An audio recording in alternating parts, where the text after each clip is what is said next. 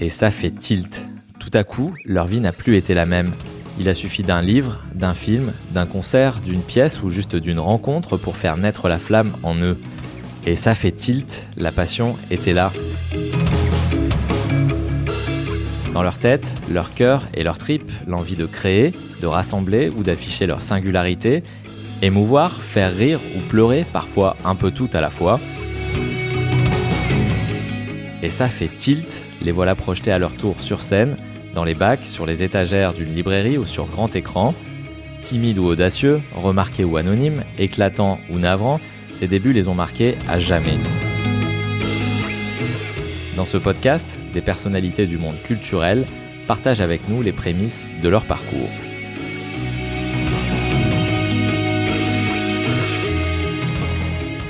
Je suis Jimmy Boursicot et pour ce nouvel épisode de notre podcast Et ça fait tilt, j'ai eu la chance de rencontrer Jean-Pierre Daroussin.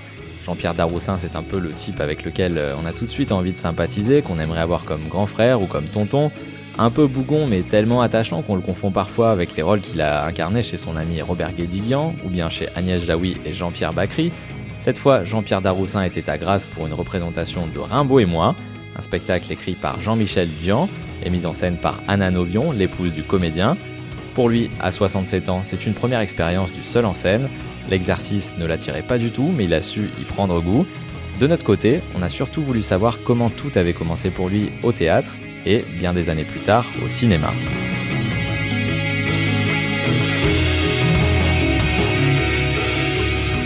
Bonjour euh, Jean-Pierre Daroussin, on est le 11 novembre et vous jouez ce soir euh, donc au théâtre de Grasse. Oui. Euh, merci d'être avec matinée. nous. Voilà, À 17h, 17h. donc euh, on dit ce soir. On est toujours à Grasse en matinée. voilà, un effort, euh, un effort un jour férié pour pour une nouvelle pièce euh, que vous présentez donc Rimbaud en feu. On va un petit peu en parler. Euh, c'est voilà, c'est toujours agréable d'être euh, sur le pont même même les jours fériés. Oui, oui. Bah, à partir du moment où on est, euh, on est parti en tournée, qu'on est loin de chez soi pendant un temps, autant travailler. C'est, Même si, évidemment, euh, comme je le dis, euh, jouer en matinée à Grasse, ça fait toujours du bien de pouvoir euh, être en matinée à Grasse. J'insiste un peu sur mon jeu de mots stupide, mais bon. Ouais.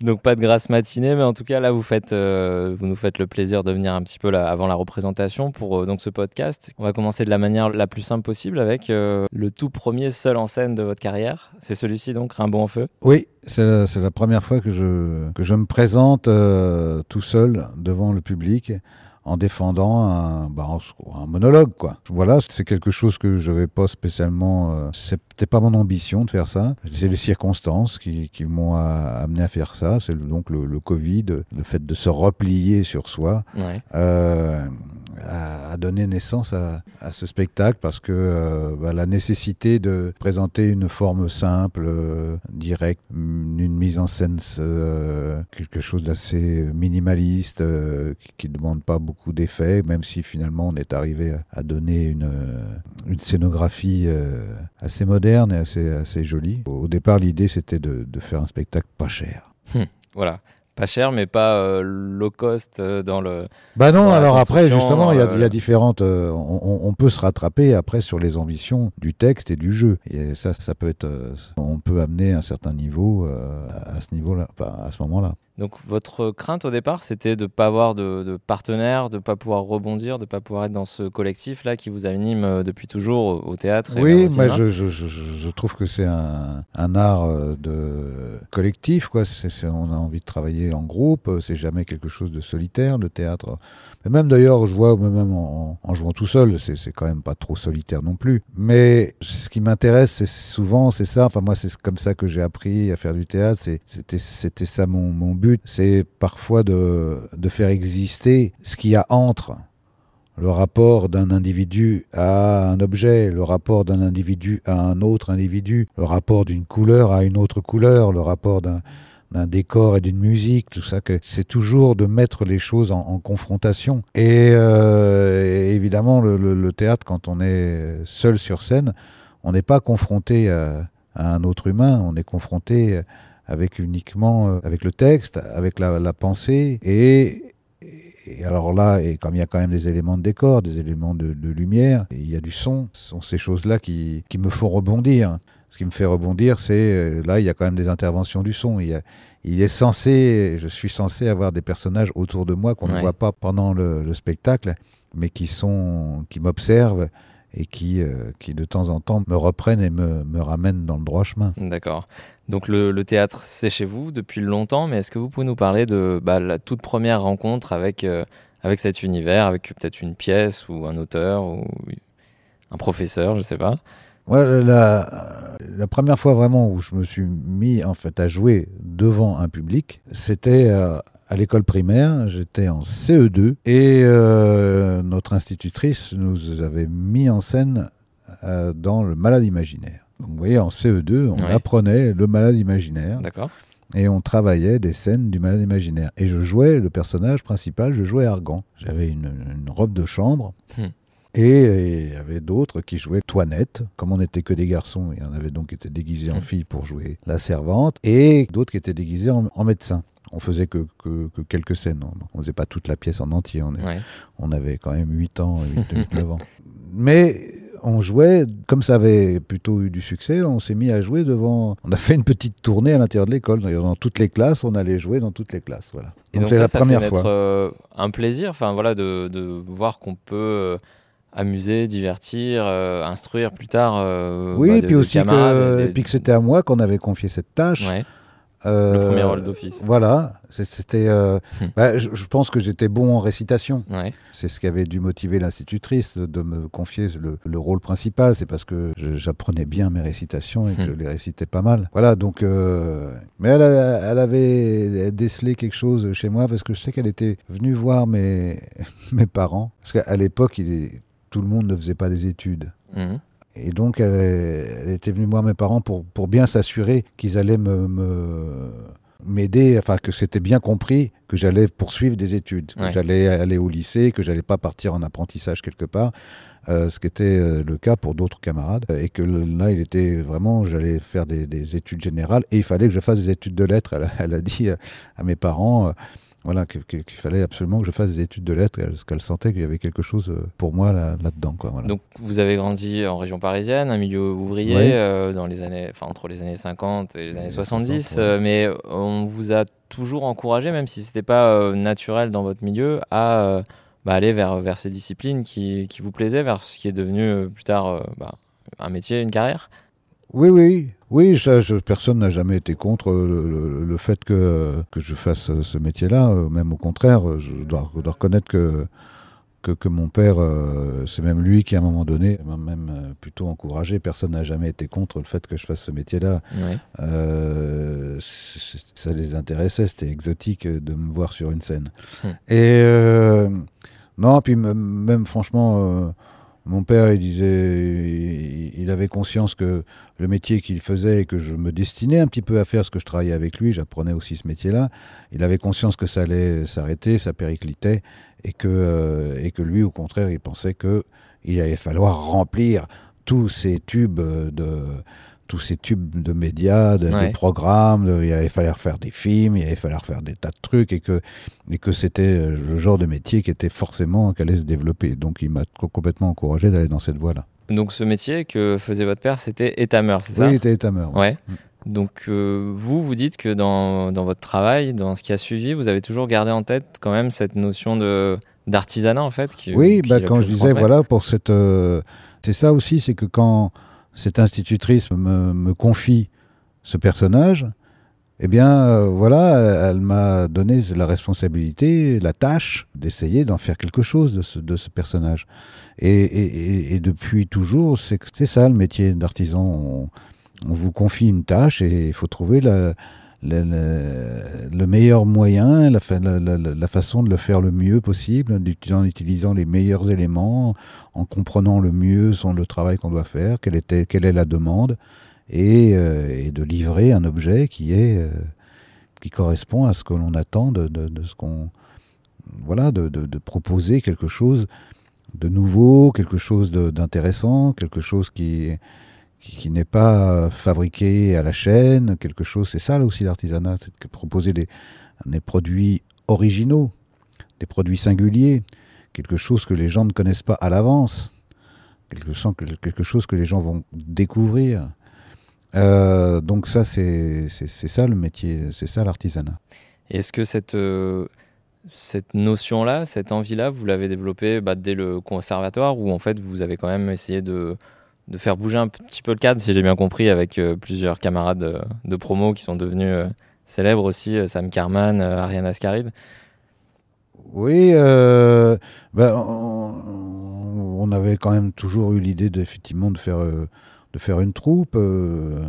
enfin, moi, en tout cas, c'est, voilà, c'est ma motivation, c'est mon moteur, c'est de travailler en, en équipe. Je n'ai jamais eu envie de travailler pour ma gueule tout seul. C'est pour ça que c'est, pour moi, c'était quelque chose d'un peu surprenant aussi de, de faire un, un, seul en scène parce que, bah, on a l'impression qu'on joue un peu plus pour soi, quelque part. Et que, c'est, que la, gloriole euh, vous atteint, vous uniquement, vous la partagez pas. Euh, le renvoi, le rendu, le, la, des spectateurs, elle n'est que pour vous. Alors j'essaye toujours, évidemment, d'y associer euh, la mise en scène et, l'écriture, parce que c'est complètement essentiel. Mais là, en direct, c'est vous qui vivez tout seul, alors que c'est un, truc assez formidable de partager avec des camarades le retour des spectateurs. Et votre toute première euh, grosse émotion, justement, avec le, théâtre, euh, est-ce que vous vous en rappelez? Est-ce que c'est assez tard, vraiment le, moment où bah, vous, avez, vous avez eu quelque chose de plus encore? Une sensation particulière, euh, un regard, quelque chose qu'on a pu vous dire à la fin d'une pièce euh Non, le. Alors il y, a plusieurs choses hein, dans le. Il y a le, mon regard de spectateur aussi et des émotions euh, que j'ai pu avoir plus jeune, avant même peut-être même que je fasse du théâtre. Des choses qui m'ont fait prendre conscience que c'était un métier aussi. Parce que quand j'étais euh, à l'école primaire, c'était un, amusement, c'était... Euh, je, n'avais pas totalement compris le processus que ça pouvait être un métier. Donc, euh, c'était une, activité que, je continuais un petit peu, même après au lycée, tout ça, j'en ai toujours un peu fait. Je me suis toujours retrouvé dans des circonstances euh, dès qu'on faisait appel, euh, on avait quelqu'un, il fallait quelqu'un pour jouer dans une pièce, un petit rôle, euh, dans le même dans un truc municipal, d'amateur tout ça. je levais le doigt pour le faire. J'étais, j'étais toujours assez, je me mettais dans la disposition de, de, de, faire ça. Mais non, ce qui m'a fait prendre conscience que peut-être j'avais envie de faire ça, je, je reconnais que c'était, j'ai vu un soir une, une dramatique, euh, ce qu'on appelait les dramatiques, enfin bon, un téléfilm quoi, à la télévision, qui était La charrue des étoiles de Stelio Lorenzi, qui était une pièce euh, irlandaise, très belle pièce d'ailleurs. Et voilà, c'est idiot, mais il y avait Maurice Chevitte qui jouait dans cette pièce, et j'ai trouvé formidable, il m'a fait rire, je trouvais, euh, voilà, et d'un seul coup j'ai compris que c'était un acteur. Voilà, j'ai compris ce que c'était qu'un acteur et qu'on pouvait, qu'il y avait quelqu'un qui qui prenait en, charge des personnages et qui. Euh, voilà, c'est à, à, travers, je devais avoir, je sais pas, 12 ans, 13 ans quand j'ai vu ce truc-là à la télévision. Et c'est, je sais que j'ai compris ce jour-là que, que ça devait être formidable de faire ça tout le temps, toute sa vie. Quoi. Et avant lui, il y en avait un autre, Gérard Philippe peut-être, euh, dont vous avez parlé quelques fois, euh, dans, dans, un autre registre oui, mais, c'est parce que j'en entendais parler. Euh. non, mais à ce moment-là, il y en a d'autres aussi. Il y avait Daniel Sorano, qui était en plus ça, qui était un, voisin qui habitait pas, pas loin de, chez moi. Et euh, voilà, Daniel Sorano, euh, quand il faisait Cyrano à la télévision, c'était quand même quelque chose d'assez extraordinaire. Et on passait, quand on passait devant chez lui à la Garenne Colombe, on disait ah, c'est la maison de l'acteur. voilà, donc c'est là, c'est effectivement à ce moment-là que j'ai commencé à comprendre qu'il y avait des gens qui faisaient ce métier-là, que c'était un métier. Et donc le cinéma, pour l'instant, euh, on n'y est pas arrivé non, encore. on n'y est pas arrivé encore au euh, cinéma. Non. Quand même, euh, dans le cinéma, non, mais le cinéma c'est trop loin. Le cinéma c'est trop loin puisque c'est c'est Gary Cooper, c'est des figures qui sont totalement, on ne peut pas se, on ne peut pas se projeter c'est plus facile de se projeter avec Maurice Chevitte qu'avec Gary Cooper. voilà. Mais c'est venu quand même pour vous euh, d'une manière euh, euh, discrète, puisque la première apparition pour vous au cinéma, elle a été coupée, c'est ça? Euh, la première apparition a été coupée Sur coup de tête? Oh non, elle n'est pas coupée. La première Ah bah, apparition, euh, non. On a lu ça quelque part. euh, ah non, non, non, c'est pas coupé. Non, non. Mais Ah non, je, y euh, êtes Oui, oui, j'y suis dans coup de tête. J'ai même deux scènes dans coup de tête. donc, Donc, euh, expérience. J'étais déjà au conservatoire, donc je savais déjà que j'allais être acteur. C'était Ouais. pas totalement un hasard que je me sois retrouvé là. Non, non, j'ai eu d'autres, j'ai eu d'autres expériences avant, une expérience beaucoup plus marginale que ça. Mhm. Ça, c'était en 77, coup de tête. Là, j'étais au conservatoire, donc c'était clair que j'avais vraiment l'ambition de devenir acteur. Mais en 1972, j'avais mon permis de conduire. Et je, en tant que mec qui avait son permis de conduire, je me retrouve. J'avais une copine qui était euh, première assistante sur un film très bizarre, produit par euh, Jean-Pierre Léo, Ouais, qui était une tentative de création collective au cinéma. d'accord. On était dans le Beaujolais et il y avait rassemblé un certain nombre de gens et moi j'étais engagé pour faire la régie, pour trimballer, pour aller faire des courses. J'avais une deux chevaux, je faisais les courses. Comme c'était Jean-Pierre Léo qui, qui avait le carnet de chèques, parce que c'est lui qui finançait cette opération de tentative de création collective au cinéma, donc je trimballais Jean-Pierre Léo, on allait faire les courses dans un supermarché. Et euh, lui, à ce moment-là, il faisait une expérience de repli sur soi et il était en, en moine euh, trappiste et il était habillé en moine. Et, et c'était assez drôle de l'emmener en deux chevaux pour aller faire les courses dans les supermarchés à Villefranche-sur-Saône. Mais bon, je me suis retrouvé là et du coup, comme c'était une création collective, bah, même les techniciens dont j'étais étaient amenés à donner leur avis et peut-être même, et hop, je me suis retrouvé à être distribué dans un personnage. Ouais. Et je me suis retrouvé à jouer un monsieur loyal dans un cirque, comme ça. Donc j'avais quelques scènes, j'étais filmé. Il y avait une caméra et je devais jouer quelque, je devais jouer un texte un peu improvisé, mais en même temps qu'on avait mis un peu d'accord. Et ça même était plus loin, puisqu'en fait après, j'ai pris de plus en plus de place dans cette, dans, dans cette, euh, dans cette êtes communauté, dans, dans cette communauté, parce que je donnais de plus en plus mon avis. Et celui qui, qui donnait, euh, qui avait à l'unanimité la meilleure idée de mise en scène, mettait en scène le lendemain. Ah oui. Voilà. Et donc j'ai mis en scène une scène de sacrifice de poulet sur une, sur un, sur une colline de, du Beaujolais. Euh, voilà, c'est moi qui, qui, qui, qui, ai réglé les mouvements de caméra, les machins. Je, je me suis fait, je me suis fait, donc j'ai joué et mis en scène dans un film en 1972, euh, à l'été 72. Et ce film, est-ce qu'il a jamais existé vraiment? Alors il paraît qu'il y a des traces à la Cinémathèque de Paris. Il y a des traces de ça. Je les ai jamais vues. Voilà. D'accord. Et la première fois, du coup, où vous avez pu dire euh, à la famille, aux amis, euh, bah, allez, voir, allez, voir ma tête au cinéma, est-ce que c'était un moment en particulier ou justement non, parce que vous avez toujours en, en tête cette idée un petit peu de, de collectif euh, voilà, Est-ce qu'il y avait cette, quand même ce frisson là de se dire, euh, Non, on vit au franchement. théâtre, mais euh, non, là, le, le- le cinéma, c'était. c'était moi, j'étais au conservatoire. Avant, j'étais à la rue Blanche. Je travaillais vraiment. Le, le- le théâtre, c'était le théâtre qui m'intéressait.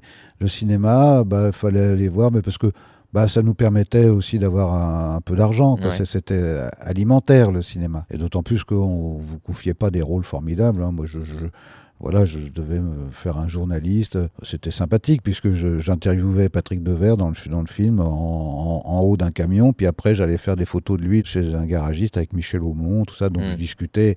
Je, voilà, je me retrouvais simplement à la cantine et à discuter entre les prises avec Michel Aumont, avec Patrick Devers. Bon, quand on est jeune comédien, qu'on a envie de faire ce métier-là, c'était plutôt pas mal. Mais j'étais pas emballé quand même parce que je, je me suis retrouvé à la cantine en face de Jean-Jacques Hano et je me souviens qu'il il discutait sur, à propos des acteurs et il disait, oh, de toute façon, les acteurs, euh, moi, si je veux, j'accélère le débit, euh, je, passe sur un autre. euh, Si ça, si ça va pas, on change les mots. Si ça va pas, enfin, il semblait dire que, le travail d'acteur était quelque chose qui était sous l'emprise totale du metteur en scène et que, Mm. et que le travail d'acteur était, était pas quelque chose de très important finalement au cinéma. Donc moi qui venais, qui était au conservatoire Mm. et que euh, quand j'entendais dire ça, je me dis bon, bah, c'est vrai que c'est pas très j'ai pas intéressant. envie de rester là. J'ai pas envie de rester là. Le cinéma, c'est pas très intéressant, puisque apparemment, on ne s'appartient pas. C'est le metteur Ouais. en scène qui décide de tout. Et euh, j'ai pu le vérifier d'ailleurs, parce que moi-même, j'ai j'ai réalisé un film. Ouais. J'ai donc fait un premier film. Le Pressentiment, Euh, le Pressentiment. Ouais, en 2006. Et j'ai pu vérifier qu'effectivement, euh, bah, euh, on peut vraiment améliorer considérablement par la technique, par le. Voilà, on peut prendre une. Voilà, avez un acteur qui prononce pas bien les P, par exemple. Voilà, les P ou je sais pas, ou les F, ou les. Mhm. Hop, et ben vous prenez, vous pouvez prendre euh, hop une petite fraction de seconde d'un P d'un autre acteur, vous le mettez, personne ne le voit, ça se voit pas. Ouais. Donc vous pouvez collage, complètement, euh, pour faire du collage, vous pouvez complètement améliorer le, le jeu d'un acteur euh, au cinéma, ça, ça, se trafique beaucoup, vraiment. Et cette expérience-là de, mise en scène, pour le coup, bah, elle n'a pas eu de suite? Est-ce que c'était voilà, quelque chose que vous vouliez essayer sans, sans persévérer plus que ça Oui, bah, j'ai pas. ça, pourrait, ça pourrait se faire. Je ne ferme pas totalement le. le, le, ça m'a plu quand même hein, de réaliser un film. Mais, mais j'aime mieux jouer quand même. Hum. Et donc le cinéma, là, on vient de le quitter en disant que bah, c'était plutôt alimentaire pour vous, euh, que la première expérience, donc Jean-Jacques Hano, pas incroyable euh, sur justement cette philosophie. Oui, bah, quand, euh, quand, vous êtes un jeune acteur, vous, débutez, vous avez des petits rôles, tout ça, donc mhm. bon, c'est pas passionnant de faire ça, il faut, faut, reconnaître. Après, quand vous vous rencontrez, quand moi évidemment, quand j'ai commencé à travailler, par exemple avec avec mon ami Robert Guédiguian, où on a partagé des où, l'engagement que je peux mettre dans le, dans le fait que cette entreprise collective fonctionne à, travers son, son, travail et que euh, on se sent concerné, on se sent concerné par l'écriture, on se sent concerné par ce que va devenir le film, comment il va être reçu par le public, tout ça. Donc là, on, rejoint l'artisanat et on peut trouver sa place en tant qu'artisan au, cinéma. Donc c'est Robert Gadiguian qui vous a donné vraiment cette, euh, cette envie de, de, vous installer dans, dans, le monde du cinéma? Avec cette, euh, cette dimension-là sociale aussi euh, qu'il peut y avoir dans, dans, ces films. Vous en avez fait une quinzaine avec lui Ouais, même plus, je crois que je suis à 17 ou un truc comme ça. Oui, je peux, je peux dire que... Alors j'ai eu des expériences plutôt chouettes aussi, même avant, tourner un film avec, avec Bertrand Blier ou où j'étais là tout le temps sur le tournage et tout ça. à partir du moment où on commence, alors même les premiers films que j'ai faits euh, en sortant du conservatoire avec Philippe de Broca, avec, avec euh, Georges Lautner ou avec Pascal Thomas, d'un seul coup j'avais des rôles beaucoup plus importants. Quand on est quand on est concerné pendant, par tout le tournage, qu'on est là tout le temps et que euh, euh, bah, là, ça devient intéressant comme travail. Euh, c'est plus délicat quand vous êtes utilisé. Quand vous êtes vraiment partie prenante de la création du, film, parce que, bah, parce que vous en discutez avec le metteur en scène, avec les auteurs, tout ça, que d'un seul coup vous êtes concerné par. Euh, voilà, oui, ce qu'on vous demande de faire, la tâche qui vous est confiée, elle est tout le temps en rapport avec les maîtres d'œuvre. Donc ça, c'est intéressant. Et donc dans, dans ces années 80, là, il y a mes meilleurs copains qui arrivent euh, donc euh, en 88, si je dis pas de bêtises. Ouais, ouais, ouais. Ça c'est, euh, est-ce que c'est le, le rôle, le film qui vous a vraiment installé là dans le paysage, sans être forcément le premier rôle, mais celui qui accroche tout le temps le, le, le regard, en fait, qu'on a envie d'avoir un peu comme comme bah, pote aussi. ouais. bah, j'avais j'avais fait pas mal de films avant, dans des seconds rôles, tout ça, ou même dans les films de Robert, avec des rôles plus importants. Mais voilà, c'est, ça, ça passe. Et puis, il y a un jour où il y a un rôle où le public vous identifie. C'est le rapport au public qui change. D'un seul coup, le public, ça y est, se souvient de vous. Vous êtes quelqu'un qui est identifié parce que, parce que vous êtes repéré. Alors, pas, voilà, par un certain nombre de publics. Il y a des, voilà, des gens qui vous ont, voilà, vous êtes repérés par le public, pas uniquement par euh, les professionnels. C'est le public qui d'un seul coup vous reconnaît. Donc euh, c'est à partir de ce film-là, c'est vrai que que euh, j'ai commencé à exister dans la tête du public. Sinon, autrement, avant, c'était mélangé avec beaucoup d'autres choses.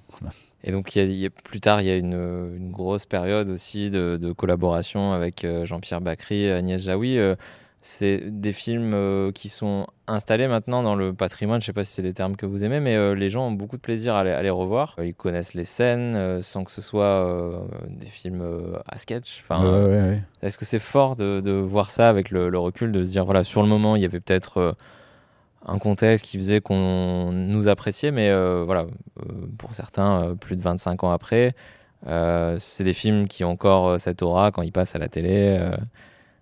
Est-ce que c'est agréable de se dire que ça dure en général Oui, ben c'est ce qui est agréable, c'est de savoir qu'on a touché une sensibilité, qu'on a touché des gens au, cœur euh, et qu'on les a fait sourire intérieurement, que le personnage que le personnage existe. On, ne se rend même pas compte euh, que parfois il y a des, personnages qu'on a interprétés qui existent même dans les rêves des gens, tout ça. Enfin, et vous êtes, euh, vous devenez, vous devenez le symbole de quelque chose. Et vous êtes un élément de langage, de la culture de certaines personnes. De, de, devenir cette matière-là, c'est oui, c'est assez formidable et que ça perdure dans le temps. Et, ça perdure justement formidablement bien dans le temps parce que c'est souvent ce qui se passe. L'histoire des, films, elle est souvent celle-là. C'est qu'au bout d'un moment, quand, il s'est passé vraiment du temps, des 30, 40 ans, les films deviennent des documentaires sur l'époque et des documentaires sur la façon de jouer. Des, acteurs. C'est surtout ça qu'on voit. On s'en fout un peu des histoires des films euh, au bout d'un moment, quand vous regardez un vieux film avec Bourville, l'histoire, bon, elle est. Euh, sur Bourville. Mais vous regardez comment, comment ça joue. Vous regardez comment ça joue euh, Brigitte Bardot. Vous regardez comment ça joue Gary Cooper. Vous, mais, Alors bon, il y a aussi des grands films dont les histoires restent et où il y, a des, il y a des thèmes intéressants. Mais quand même, au bout du compte, ce documentaire sur ce qu'étaient les hommes à une époque, maintenant il passe un peu par les acteurs. Donc on on représente ça aussi, euh, un certain rythme, une certaine façon de parler. Quand vous regardez, euh, voilà, si vous regardez Fernandel, Rému, euh, vous voyez bien que ça joue pas pareil que maintenant. Il y a une grosse différence dans la façon de jouer de Rému et de Vincent Lacoste. c'est très différent comme façon d'appréhender un rôle. Des physiques aussi? Enfin, je sais pas si ça tient ça, au casting qui peuvent se faire pas, non, mais il y a des têtes qu'on voit plus. Euh, oui, oui, oui, de genre de, euh, oui, de genre de, de, genre de physique, de genre de mode, de genre. Euh, donc c'est, c'est, oui, oui, on, on devient les, les, éléments de, la culture, quoi. Voilà. Hmm. Et donc là, on, on parle de, de cette période Bakri, Jaoui et vous. donc il y a ce César du meilleur second rôle en 97. Hmm. dix ans avant, pourtant, vous avez failli bah, plus être du tout dans, dans, le métier, que ce soit au théâtre, au cinéma. Il y avait il y avait une envie de, de s'échapper, de faire autre chose, d'être instituteur, par exemple euh, Oui, ça, c'est des. Il y a un moment donné où je me suis dit, bon, euh, ça y est, je me suis engagé, euh, acteur, tout ça. Moi qui en ce moment fais un travail sur Rimbaud, je comprends bien qu'est-ce que c'est que de ne pas vouloir être étiqueté de pas vouloir être se dire qu'on va pas faire la même chose toute sa vie je vais pas être à un moment donné je me suis dit mais je vais peut-être pas être acteur toute ma vie quand même faut que je j'ai d'autres expériences à faire, faut que je, il faut que je regarde la vie sous un autre prisme. Voilà, j'ai pas voulu euh, me sentir enfermé dans, dans le trajet que je m'étais moi-même fixé, personne m'a forcé à être acteur. Donc euh, pendant un temps, je me suis retiré. Euh, curieusement, ça a correspondu après, avoir joué un rôle de, de, vieux au théâtre. Hmm. Donc je m'étais mis un peu à la retraite finalement. Et à la trentaine donc. Voilà, à la trentaine. à la trentaine je, je, pensais que c'était le moment de prendre ma retraite. Donc je suis parti euh, pour euh, voyager, marcher, circuler, lire, faire autre chose que d'exercer un, métier et essayer. Et au bout d'un moment, je me suis dit, bah, c'est pas le tout, il faut quand même que j'en fasse un de métier, que je, que je cherche autre chose. Il faut que je gagne ma vie, tout ça. Donc euh, je me suis inscrit pour être dans des écoles normales, pour, pour reprendre le cycle, pour devenir instituteur. Je trouvais ça pas mal finalement d'être... C'est pas très loin du métier d'acteur hein, finalement. donc voilà, je, Vous trouvez? commencé à faire... Oui, oui, je trouve que oui, c'est pas, pas très loin. Bah, D'abord, il faut, euh, faut avoir un peu du coffre, une énergie. Euh, il faut parler devant une classe. il faut savoir Occuper l'espace. Il faut savoir occuper l'espace, avoir une voix qui va faire qu'on va. Il faut capter, capter l'attention. Donc euh, déjà être capable de capter l'attention de, de, de, toute une classe euh, qui parfois est un peu rétive, euh, c'est pas si simple évidemment, c'est du travail. Et c'est un travail qui est pas si loin que celui du métier d'acteur, hein, vraiment. Mmh. Mais donc on vous a rattrapé par le col.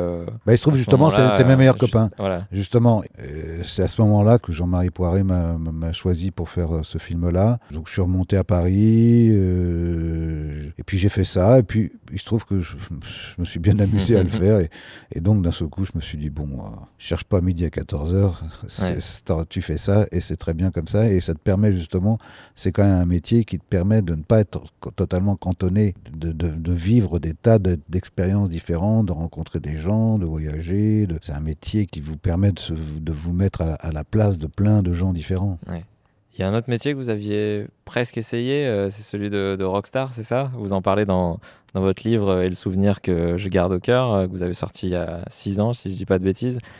C'était les Nervous Breakdown. Oui, ça, bah, ça c'était. Alors là, c'est une récré ou Non, c'était parce que c'était, c'est pareil, c'était la mode, c'était la, post-adolescence quand on avait, enfin post-adolescence, adolescence d'ailleurs, on était 17 ans, 18 ans. 16 ans, dans tous les lycées, il y avait, il y avait toujours des groupes de musique, des groupes de rock qui se créaient. Tout le monde faisait ça. Comme moi, j'étais pas bon en musique, je me suis mis au chant, donc je me suis mis à chanter. Mmh. Et comme je savais pas jouer d'un instrument, voilà, je, mais je me défonçais dans un micro. Et c'était rigolo. Mais je, je, pas spécialement. Vous saviez que ça, ça allait pas aller plus loin. C'était une récré. Et euh, est-ce que euh, là, on peut revenir un tout petit peu sur, euh, sur les textes, sur les mots qui vous touchent? Est-ce que vous vous rappelez de peut-être du premier livre du premier poème voilà, qui vraiment vous a, vous a ému fortement? Le premier poème vraiment dont je me souviens d'avoir appris, c'est évidemment Rondeau de Charles d'Orléans. Le temps avait mis son manteau de, de vent, de froidure et de pluie, et s'est vêtu de broderie, de soleil couchant clair et beau, ça me revient d'un seul coup, c'est dingue. Ça, c'était, euh, oui, je sais pas pourquoi, mais parce que la, avoir accès à la, à la langue moyenâgeuse et à cette façon de prendre les mots différemment, de les ordonner différemment avec des mots qu'on comprenait, mais en même temps de de jouer avec. Je crois que ça me transportait. J'étais vraiment très fan de, tout ce qui était euh, la chanson de Roland, le, roman de Renard, euh, toute cette écriture moyenâgeuse me, me ça me les, voilà les chansons de gestes tout ça c'était quelque chose de j'aime beaucoup le et après, la poésie, évidemment, je Ronsard et Dante. Quand j'ai commencé à découvrir Dante, par exemple, cette façon d'ordonner les mots. Alors bon, je faisais du latin aussi après en sixième. J'ai aussi beaucoup. Enfin, je, suis, euh, je suis de cette culture-là. Ovide, Virgile, euh, mmh. Pline, tout ça. Enfin, j'ai toujours euh, vraiment aimé sentir ce qu'il y a derrière les mots, ce qu'il y a, tous les sens qu'on peut trouver au, fin fond et les racines des mots. Aller chercher d'où ça vient, pourquoi ce mot-là il est comme ça, pourquoi ce mot il a cette sonorité-là et pourquoi il a cette signification-là par rapport à un autre, d'où ça sort, de quelle culture ça sort. Je, crois que c'est en fait les mots qui me, c'est quelque chose, c'est ça qui me, qui me porte et qui m'intéresse. Donc là, grâce dans quelques minutes, euh, vous aurez euh, en partie ce de, de Rimbaud euh, mm, mm. dans votre bouche. Il y a d'autres d'autres poètes que, que vous évoquez aussi dans, dans, ce spectacle. Ça, c'est un plaisir peut-être de, de, partager cette ouverture avec un public, comme on le disait un petit peu avant de commencer, qui vient peut-être là voir ce spectacle en se disant j'aime bien Daroussin, il y a des chances que ce soit bien sans précisément connaître le, le contenu de, de l'œuvre là de de Rimbaud en feu, donc. Oui, oui, de, Jean-Michel Dian, parce que mhm. c'est lui l'auteur, et, qui a, et qui a mis lui aussi beaucoup de poésie dans son amour de Rimbaud. Il a, on sent qu'il est. Quand il a, commencé à m'envoyer des textes euh, petit à petit, puisqu'on a, on a un peu composé ça comme ça pendant le confinement avec des, allers-retours de mails. Et bah, lui, il connaît ça sur le, bout des doigts. Et voilà, c'est un fan de Rimbaud et donc il a, il, a, réussi à, porter quelque chose, même dans, son écriture à lui, de, ce plaisir des mots aussi. Une dernière question, peut-être, il y a, deux ans, euh, pour une interview, vous, vous nous disiez, en fait, euh, je suis un progressiste euh, dans l'âme mais ça m'empêche pas d'être un peu conservateur quand même et euh, voilà ça m'arrive de dire euh, c'était mieux avant.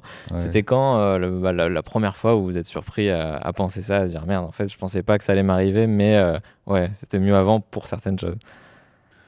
Bah, je fais partie d'une génération où tout ce qui était devant nous était pris avec une certaine légèreté et il n'y avait pas d'angoisse. Il n'y avait pas de on était il y avait une forme d'inconscience c'était comme s'il y avait un monde à construire et que ce monde, il allait être beaucoup plus partageur, beaucoup plus égalitaire. il allait se passer euh, des choses où les gens seraient considérés pour ce qu'ils sont. Et en tous les cas, il n'y avait pas de souci. L'intelligence progressait. Euh, les gens allaient devenir de plus en plus conscients des, conscients des, les uns des autres, euh, de plus en plus bienveillants, de plus en je pensais ça vraiment.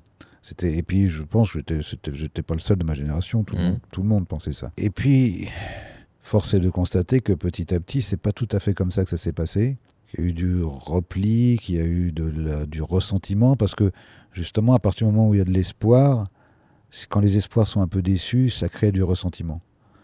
Et ce ressentiment, il est devenu vraiment très profond et très... C'est lui qui dicte le comportement des gens euh, à l'heure actuelle. Et alors il est dû à plein de choses. Euh, il est dû évidemment à, des espoirs déçus, à de, il est dû euh, au fait que les gens se sentent de moins en moins considérés, ce qui n'était évidemment pas tout à fait le cas à l'époque, quand je vous parle d'artisanat, les gens étaient reconnus pour, leur, pour le travail bien fait. L'industrie a pris énormément de, de, énormément de force. Donc les, les gens sont un peu de la, de la chair à, production et de la chair à consommation. Et, puis de, et, donc ils se sentent de moins en moins partie prenante. Ceux, qui arrivent à, à faire un métier de de création, un métier d'écoute, ou un métier de, réparation, ou un métier de soin, ou les soignants, comme ça, des gens qui sont euh, qui ont une reconnaissance sociale, euh, je pense qu'ils ils peuvent garder des, bribes d'espoir et, sentir, se sentir moins, moins passé à côté d'une vie intéressante et donc d'avoir moins, moins de ressentiment. Mais c'est vraiment pas majoritaire, quoi. Euh, donc euh, c'est vrai que ce mieux avant, ben, il est intervenu euh, assez vite à partir du moment, je pense, où on a commencé à, être obligé de, créer des lois pour, pour tout, pour, mmh. pour se sentir en sécurité, pour euh, pouvoir pallier à, toutes les difficultés. À partir Là, on a créé des outils de communication absolument formidables et puis on s'en sert pas très bien. Voilà, donc voilà. Pour beaucoup de choses, c'était mieux avant, c'est vrai. Et surtout, ce que je m'aperçois, c'est que moi, j'ai des enfants euh, qui, sont, qui commencent à être assez grands. Bah, eux, souvent, ce qui n'arrivait jamais, jamais dans ma génération, personne ne se disait Oh là là, quand vous aviez 20 ans, ça devait être formidable. On disait, on disait pas ça, nos parents. C'était pas du tout le cas. Alors que maintenant, euh, quand vous parlez à un jeune, dire ah, vous aviez de la chance, dans les années 70, il y avait une liberté, il y avait quelque chose, la vie était plus facile. Euh, il y a toujours ce sentiment-là. Donc c'est même eux ce qui sont nostalgiques de, c'est même eux qui disent c'était mieux avant. Donc euh, oui, on finit par constater aussi, se dire putain merde, c'est vrai, c'était mieux avant. Quoi. voilà, mais pour terminer sur une note euh, positive. On n'est pas toujours obligé, mais ça peut faire du bien parfois. Il y a cette phrase que vous a dit votre père assez tard. Euh, il, enfin, il, vous a dit visiblement, euh, tu verras, c'est quand même, euh, c'est quand même intéressant, c'est quand même ah sympa jusqu'au bout. Ah bah ça, absolument. ça, et ça, je suis. Ça remet en place. Je suis tout à fait d'accord avec lui. oui, oui, mon père qui était, qui a vécu jusqu'à presque 97 ans, dans, dans, les derniers temps, il m'a, il m'a encore dit cette phrase formidable de la part d'un père. Tu vas voir, c'est intéressant jusqu'au bout. Bon, on va terminer là-dessus? Voilà. C'est intéressant jusqu'au bout. Merci beaucoup. Merci. Et bonne journée. Au revoir.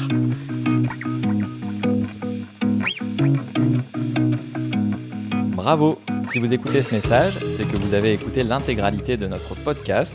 Si ça vous a plu, n'hésitez pas à le noter 5 étoiles et à le partager autour de vous. Et si vous avez des remarques ou des suggestions, vous pouvez m'écrire sur mon mail à jboursico at nismatin.fr.